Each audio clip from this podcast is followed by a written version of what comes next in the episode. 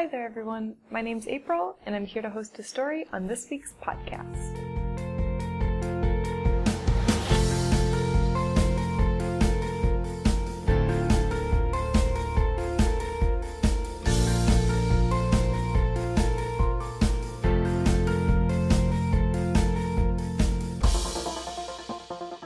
Uh, so, this week's story will be called Eye Contact. Yeah, eye contact. Like when two people look at each other, um, eye to eye.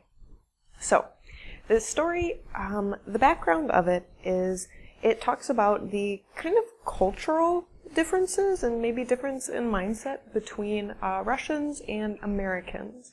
Um, as some of my listeners know, some don't, uh, I originally come from a small town not far from Chicago, Illinois.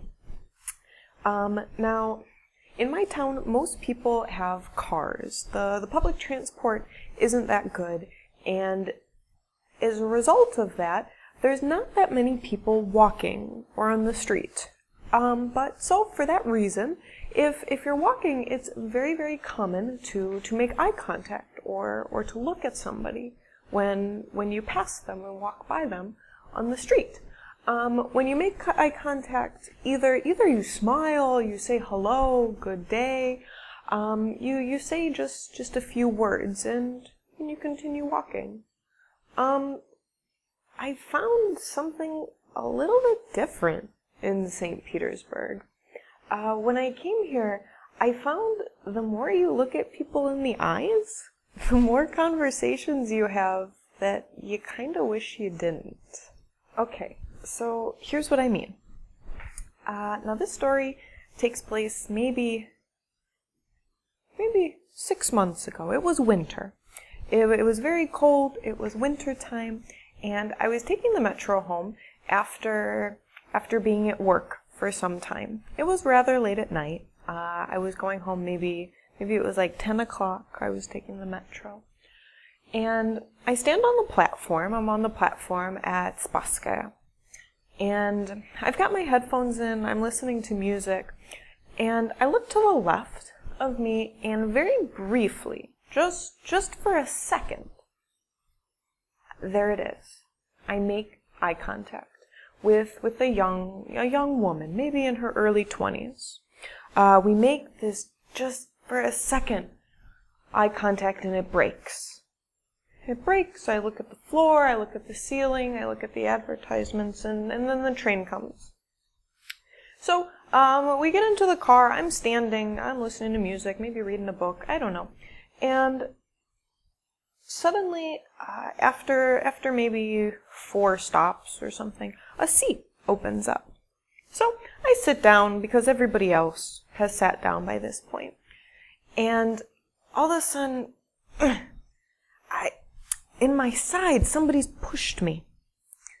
And I ignore it. And we're sitting, it's just a moving train. I don't think anything of it. But then again, a little push on, on my shoulder, on my side. And so I take out my headphones, and there's the young girl. I'm, I'm sitting next to the same person who I made eye contact with um, on the platform.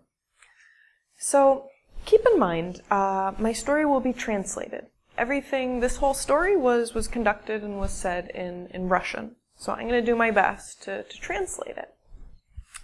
Um, so I finally bring my attention to her. And she says, You don't remember me? I look at her and I, No, no, I'm sorry. I, I don't think you know me. Oh, no, no, no, no. She says, She says, very confidently, she goes, I know you. You really don't remember me. She almost seemed offended by this point. And I'm, I'm rather shy, honestly, and I kind of put my head down and go, I, I'm sorry, but I, I don't think you know me. I'm pretty sure you don't know. No, no, no, no, no, no. I know you. I, I can't, I can't remember from where. I don't remember exactly where, but absolutely, I know you. Well, I kind of said again, shyly. If you knew me, then then you would know that I'm a foreigner. I'm I'm not Russian. She goes, ah, that's not important. What's your name? You say, well, my name's April. "Mm, What's your name? She says, I'm Lana. All right, Lana. Very, very nice to meet you. And and I try my best to, to put my headphones back in, kind of seclude, isolate, keep to myself again. Um, but throughout the next two stops, she, you know, she nudges me, gives me a little push on the arm, and continues talking. So um, we get off at, at my metro station. And by this point, I've been traveling for for a little over an hour, and I kind of have to use the washroom, to be honest. Uh, but so we get out on the platform, and Lana looks at me and she goes, "Hold on, what? Said, Just hold on, wait like." She looks from right to left, kind of behind her. Says, "Wait like five minutes. I'll be back." And now, this metro station, like, there's nothing. There's nothing. There's there's the exit and a dead end. So I don't know where she's going for five minutes, but I tell her, um, like, I'm sorry, I really can't. I'm sorry. And she goes, no, no, no, just, I'm sorry, I'm sorry. Five minutes. Just wait, just wait, just a second. I'll be right back.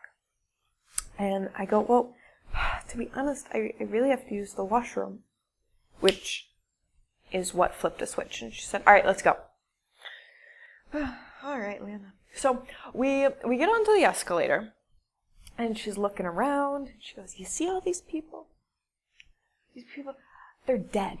They're dead inside. They're walking, but they're dead. They don't know how to live. You don't know what life is." She says, looking at a man minding his own business going up the escalator, and she starts getting almost frantic. She goes. None of these people, you don't know what life is. You're, you're not smiling. You're not living. Which is when I realized my new friend might be a little crazy. She might be a little eccentric or something. But I just ignored it. I don't know. You know, the, the escalator ride is one minute up. It's not so bad.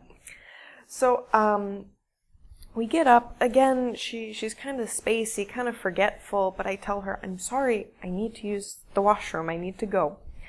Um, and she goes, "Oh, well, unfortunately, I, I think the you know the one that you pay at, where you pay like 25 rubles." She says, "I think it's closed. It's too late." And I'm not gonna argue with her, so I just said like, "Okay, maybe, maybe." And she goes, "I I, I definitely think it's too late." And now this this is almost the highlight of my story because it was at this exact moment. Now then, she's a small, petite girl. She had uh, dirty blonde hair, um, no makeup, but very kind.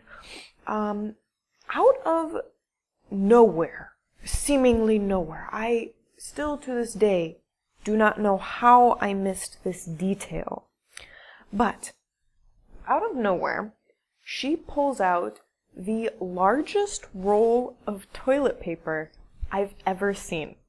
I mean, this is like a restaurant industrial size. I don't know where she got it. She like did she steal it? I don't know. But it's a huge roll of toilet paper. And she goes, "Here, just in case it's closed." And I I can't not laugh. So I, I kind of giggle like, "Oh, thank you, thank you, but no, really, it's okay." No.